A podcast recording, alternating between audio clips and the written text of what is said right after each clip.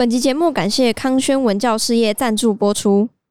我们这一集会跟康轩国中社会科结合，大家也可以到康轩国中教学区的 Facebook 索取相关学习单哦。Life 库德族，他觉得他们帮了美国，打败了伊斯兰国。照理来说，很多国际友人应该都会支持他们独立的啊。可是他们真的公投成功，说他们要独立之后，换到的结果却是什么？他们本来占的那些领土，而且是石油产地哦，被伊拉克政府夺回去了。Hello，大家好，我是 Joe，我是 Fana，我是 Anna。库德族本身自己也没有团结。为什么会不团结？因为他们住在山上，就好像中国的少数民族族裔最多的地方是在云贵高原上面，因为地形崎岖嘛，基本上翻过一个山头，可能习俗就不一样。就好像我们台湾为什么那么多原住民？我们的族裔很多嘛，就翻过一个山就不一样啊。嗯，那库德族也有类似的问题，所以这三千万人并不是完全统一的，大家的想法也不一样。有些人想要自治。我们和平就好。有些人想要独立、武装独立，就好像最近我跟 Anna 看完的一部动画，叫做《奥数英雄联盟》的动画，好看吗？很好看啊，但是很沉重，嗯，非常成人像。里面的两大主角反映的其实就是美国的黑人民权之父马丁·路德·金恩博士哦。还有跟他相对的搞暴动的这个叫麦尔坎 X，一个主张用暴力，一个主张用和平。整个奥数的背景就是这样，底层的民众有一大部分没有什么想法，可是领导人认为，我们透过和平谈判的方式可以让大家生活的比较好，这是一派。嗯，另外一派的人认为，我们只有靠武力推翻上层阶级的人，我们才能够获得我们应有的权利。库德族也是同样的状况。我们前面有讲到，库德族号称是现在全世界最大的无国家的民族。嗯，那库德族呢，事实上有自己的文化，他们的文化叫做米迪文化。我们一般认识的阿拉伯地区，大部分是阿拉伯人。那土耳其是突厥人 （Turk）。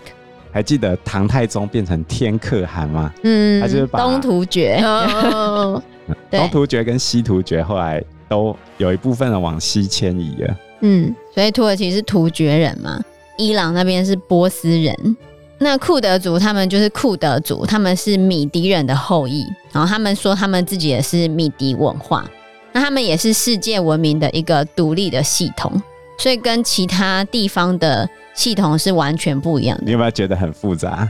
你就反过头来想，从欧洲人来看，台湾人、日本人、中国人跟韩国人有什么差别？哦，对，就像我们觉得他们都一样，哦、他们也觉得台湾人、日本人、韩国人、中国人都一样啊，大概就是这样子的差别。哦，可是我们自己知道，我们自己有不同的文化，嗯，他们自己也知道，他们自己的文化都是不一样的，语言也不一样，嗯，习俗什么的也不一样，嗯，比较。类似的可能就是他们的宗教信仰吧，哦、就是他们大多都是信伊斯兰教，虽然里面有不同的教派，虽然他们分散在好多个阿拉伯语系的国家，他们也信伊斯兰教，但是库德族受到阿拉伯文的影响相对是比较小的，影响不大这样子，因为他们很排拒接受伊斯兰教，波斯人也就是伊朗人，他们比较接受伊斯兰教。所以你看，像现在伊朗人不是跟美国在那边杠吗？啊，他们就是伊斯兰教里面的什叶派嘛。啊，库德族哎，虽然也信伊斯兰教，可是他当时候抵抗伊斯兰教，抵抗的非常剧烈，嗯，而且发生过好几次的惨烈战争。所以相对之下，阿拉伯文跟伊斯兰教对它的影响就低于伊朗非常多。那其实原本在二十世纪初期的时候。有一部分的库德尔族人是希望可以建立一个独立国家，叫做库德斯坦，其实就是库德人的土地。他们原本想要成立一个独立的国家，在第一次世界大战之后，原本有个机会，因为原本民族自觉，对，那时候民族自觉，原本有个机会，原本战胜国跟鄂图曼土耳其有签订一个条约，叫做《塞夫尔条约》，当时是有纳入说库德族可以独立建国的。嗯，但是因为那个条约后来被认为对于鄂图曼土耳其太严苛，所以在刚刚就讲说土耳其的国父凯莫尔的努力之下，他们就认为那个条约太严苛了，不行，所以他们重新签了洛桑条约。洛桑条约有对于现代土耳其的疆界做了规定，变得没有那么严苛了。可是，在没有那么严苛的情况之后，库德族原本想要独立建国的那个部分就消失了。凯莫尔就不让他独立了。凯莫尔，然后在一战结束之后，不愿意土耳其被瓜分掉，嗯，所以他后来在土耳其境内组成武装力量。后来欧洲列强利用希腊的军队要去闹凯莫尔。结果凯莫尔把希腊军队打败，在战争之中，他还被流弹打断了一根肋骨，然后他绑着绷带继续指挥，最后以弱胜强，打败了希腊，就是赢了这一战之后，在他不断的外交跟军事的努力之下，才重签了洛桑条约。对于土耳其人来说，他废除了一大堆不平等的条约，可是对于库德族来说是灾难。因为在这个土耳其的新政府眼中，库德族人根本就不存在的。这样就前面其实有稍微提到，他们会认为库德人就是山上的土耳其人而已。所以后来按照洛桑条约的规定，库德斯坦就库德族的地方被分割到土耳其、伊拉克跟叙利亚，然后再加上原本在伊朗的那一块，它就被分割成四块，变成四个国家。当然，还有少数的人是在亚美尼亚跟亚塞拜然，所以实际上散布在六个国家，三千万人就像一个披萨被划开这样子。对，有四大块，然后可能一些料撒到亚美尼亚、亚塞拜然，等于这三千多万人目前都还是分散在四个国家境内，然后没有办法独立成为一个自己的国家。其实这跟民族主义有关啊，像我最近在上民族主义。你知道民族主义怎么来的吗？怎么来的？民族主义它是非常晚近才出现的一个想法，就是我认为我是这个地方，或者是我是属于这个民族的人。我举一个例子，巴纳，你认为你是什么民族的人？你有三个选项：我是俄罗斯人，我是台湾人，我是俄罗斯人，也是台湾人。那我觉得我比较偏台湾人诶、欸。这是你的认同吗？嗯，如果今天我们大家都认同我们是台湾人的话，那我们就成了一个民族了吗？我认同我是这一块地方的人，所以美国在身份认同上，他选择了属地主义。你认同这一块土地，你就是这个地方的人，你就是属于美国人，我就属于美国人这个民族。即使我血统不一样，因为民族是想象出来的，这是属地主义的概念。可是你从血统来说，美国是不是一大堆不同血统的人？对，必须要想办法让大家有一个想象的共同体，所以他选择了属地主义。那回过头来说，乌俄战争之前，很多乌克兰人他们会认为自己是斯拉夫人，也就是跟俄罗斯是一样的。可是你现在去问乌克兰人，你是哪一国人？你是哪里人？什么民族的人？他会回答你。我是乌克兰人。一个民族的诞生，通常需要血跟铁的淬炼。可是库德族经过了那么多年血跟铁的淬炼，却没有办法独立。这就是受到国际局势的影响。他不断的被各个曾经帮过他的人背叛，而且他也被他帮过的人背叛。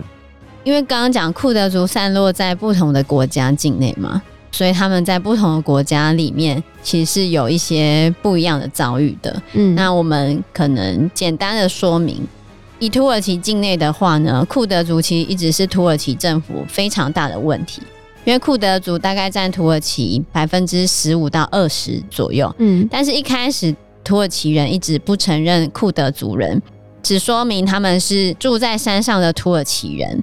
那这样子对于库德族的漠视，其实库德族人是非常反抗的哈。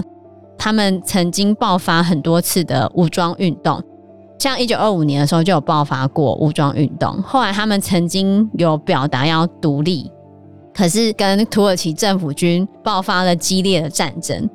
后来土耳其的库德反抗军就被压制了，然后当时他们一个短暂想要独立的共和政府也被解散了。可是这个库德族的独立运动并没有停止，哈，一直到后面他们都还是想要独立。然后土耳其政府也一直都用武力、血腥镇压的方式去镇压土耳其库德族的反抗。所以在土耳其库德族有一个库德斯坦工人党，哦，这个是政党，也是一个武装团体，就比较鹰派就对了。他们就是想要建立一个独立的库德族国家。想要有自己的语言、自己的文化，那为了可以达到这个目的，他们是不惜用军事武力抗争的。所以土耳其政府会跟这个库德斯坦工人党会一直有冲突，一直到一九九一年的时候，就过了很久，他们的冲突才有一些改善。那这个改善也只是土耳其政府终于承认那些是库德族人。那么他们以前只说他是住在山上的土耳其人，现在终于承认他们是库德族人，但是还是会打压他们。土耳其不止打压自己国内的库德斯坦工人党，他们还会去打压其他地方的。所以就是这一次地震呢，他还是去打叙利亚的库德族，他们不希望他们连成一气，到时候独立成功。嗯，好，所以这是土耳其的状况。就是他们一直是在血腥武力镇压本地的那些库德斯坦工人党。那简单来讲，就是在土耳其境内的库德族，他们其实是一直想要独立的，可是土耳其不让他们独立。嗯，那土耳其一开始都只是他们是山上的土耳其人，然后中间一直血腥镇压他们。后来土耳其的库德族人，他们有建立一个库德斯坦工人党。这个工人党呢，是用武装抗争的方式想要争取独立的，可是你武装抗争的情况之下，就会招来更严厉的打压。嗯，好，所以这是目前土耳其的状态。好，就是里面的武装分子想要独立，但土耳其政府会一直去压制他们。所以土耳其境内的状态是这样。那每个地方遇到的情况其实差不多，大同小异，大同小异。不过比较特殊的地方就是在伊拉克境内。伊拉克境内的库德族，他们是有自治区的。嗯，就那个地方，就回到我刚才讲的麦尔坎 X 跟金恩博士，一个要武装，一个想要和谈。他和谈呢，就是画一个自治区，我愿意归属于你管，但是我需要有高度自治。如果以中国的说法来说的话，就是一国两制啊，统一台湾这样子。所以伊拉克的库德斯坦自治区。就有点类似这样子，他们本来是有自治区的，他们自治区里面也有他们自己的自治政府，然后里面有自己的政党，然后他们的政党也跟台湾政党很像，也有两党制，后面还出现了小党，然后那个小党还一度就是有很多的支持，可是小党也开始渐渐的泡沫化，我觉得超像的，嗯、我觉得看那个大党、啊，对，我觉得看库德斯坦的自治区，感觉跟台湾真的很像。嗯，所以作者许善德就说，他看台湾就觉得很像他们自己，就是伊拉克里面的库德自治区。他觉得台湾在国际上面的情况，其实跟他们库德族在伊拉克的情况其实是很相似的。嗯，那比较有趣的是，他们之前有举办一个独立公投，然后那个独立公投大家都同意哦，高票通过。对。库德族人他们在二零一四年到二零一七年伊斯兰国入侵的时候，他们协助击退了伊斯兰国。然后他们在击退伊斯兰国的时候，他们有夺取了很多的土地，夺取了他们库德自治区跟伊拉克政府的一些争议领土，等于库德族人控制了很多的领土。然后他们信心开始膨胀到一个很高的状态，所以当时自治政府里面的总统就决定要公投。然后他们就在二零一七年的时候举行公投，公投结果当然是想要独立。结果想要独立之后呢，伊拉克的中央政府就跟他们库德族敢死队在争议领土上面发生争执。本来他收回来的那些领土又被伊拉克政府拿回去了。所以你在公投之后有得到比较好的结果吗？没有，其实也没有。嗯，对，那怎么办？因为你有一个独立公投之后，你反而让别人有名目可以去打你啊，所以伊拉克政府就反而开始去攻击他们，嗯、然后还回收他们库德斯坦自治区里面的石油产区。这也是为什么台湾。有了公投法之后，我们却没有推独立公投的原因，因为你不知道你做了这件事情之后会导致怎样的结果。因为等于片面改变了现状。对，那你片面改变了现状之后，会变得比较好吗？不一定。会得到你想要的结果吗？所以我就说，这个世界上很多事情，你直线的，你好像明明白白要往那个地方推，但是当你这么做了，反而要不到你想要的。我觉得政治困难的地方就在这里。对啊，所以库德族人他们的公投决定了就决定了，结果没想到竟然没有比较好的结果。那后面库德族人他们还是一直想要争取独立，甚至在争取独立的时候，他们会一直去帮助美国。所以在打击伊斯兰国的时候，其实是很多库德族人帮忙美军打败了伊斯兰国。当时美国政府据说也有跟他们说：“你帮助我们，我们未来会支持你。”可惜都是真心换绝情啊！之后呢，美国就跑了，最后他们就留下来在那个地方受到各国政府的打压，一直到目前为止，他们还是在那边挣扎。不可能啊，就也不是说不可能，就是跟台湾其实是一样的状况啊。有很多相似，也有很多不同的地方。以战略地位来说，台湾的战略地位很重要。库德族所在的地方，为什么他会切披萨？因为他就在所有人的边境地带啊。然后他们三千万人，我们两千三百万人，他们有自己独特的文化，难道台湾就没有吗？有的。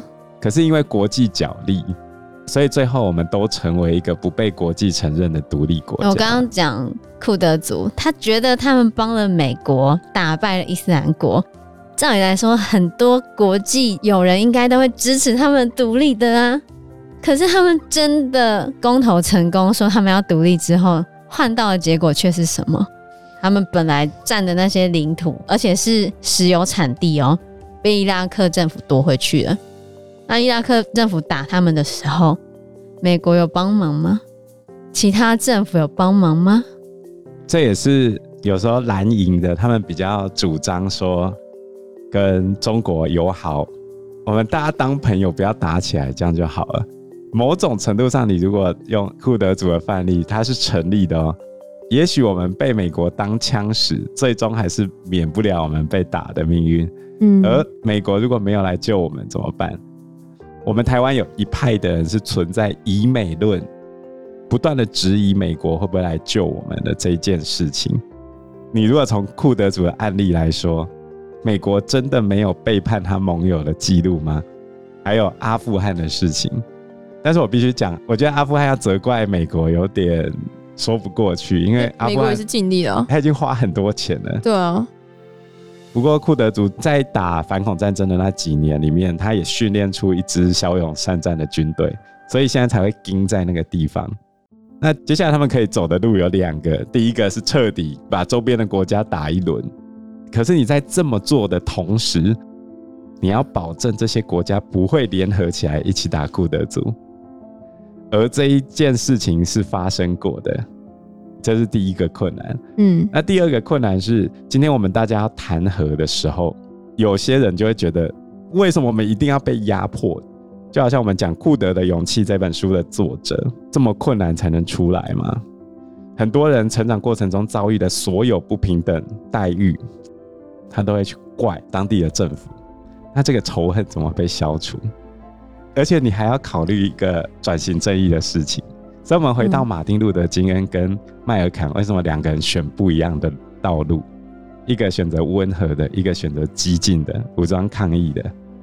为什么会这样子？马丁·路德·金恩博士选择我用爱来消除，麦尔坎 X 决定用暴力来消除，以牙还牙才是解决恨的最好方法。嗯，这也是奥数的主题啊。到底哪一个才是正确的？你会选哪一个？我应该还是会选温和的。被压制，我觉得好难哦。就虽然不 OK，但也勉强可以生活。对，勉强。因为你用暴力换来的，搞不好是更可怕的后果。有时候也许是呈现出来的结果让我们相信是那样，但搞不好不会呢。呃、那还是维持现状好了。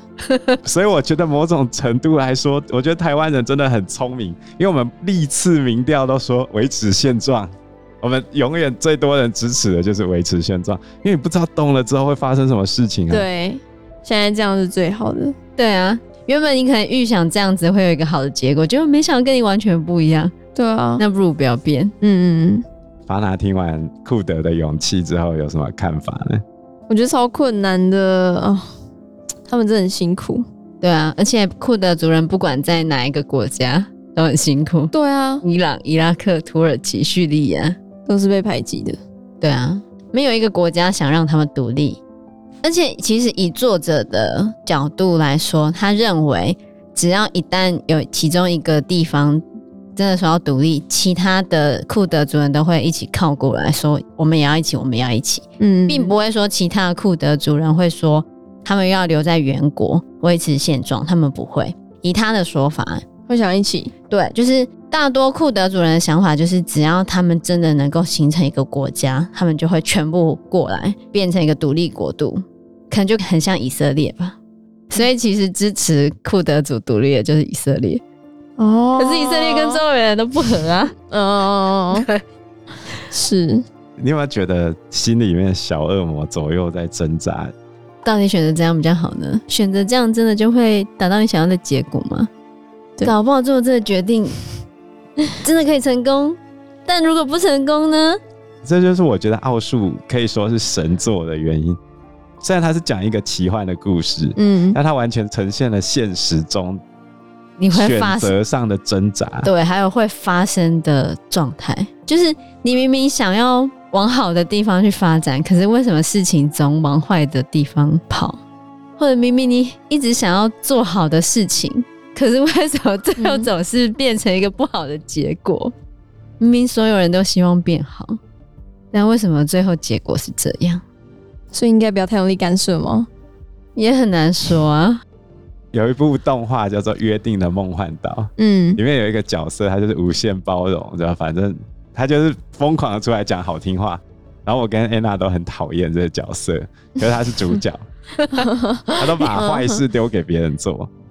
其实这也就是马丁路德金恩跟麦尔凯 X 之间的那种对照，这两个必须要同时存在。如果没有暴力的手段，你不会知道和平的可贵。问题是。有时候你就会觉得那个和平主义者一直疯狂的讲好听话，我们怎么可以这样对人呢？我们大家要爱彼此啊，我们都是兄弟呀、啊。那你最好你不知道会怎样对待的时候再讲这样的话，你最好讲出来。这就是人性的无解啊。嗯，很多人就会觉得你会讲这样的话是因为你没有遭受过。那你真正遭受过，你还能讲这样的话吗？就不见得。这也是为什么战争无法被消除的理由。对啊，这也是为什么很多地方他们一直无法转型正义，然后那样子的仇恨一直不断的轮回。回到我们一开始讲的，土耳其当地的库德族跟叙利亚当地的库德族都是最惨的族群啊。其实如果可以的话，我们还是要想办法尽量去协助他们。以我目前捐款的部分的话，我觉得最简单捐款的方式就是你打开你的 Line Pay。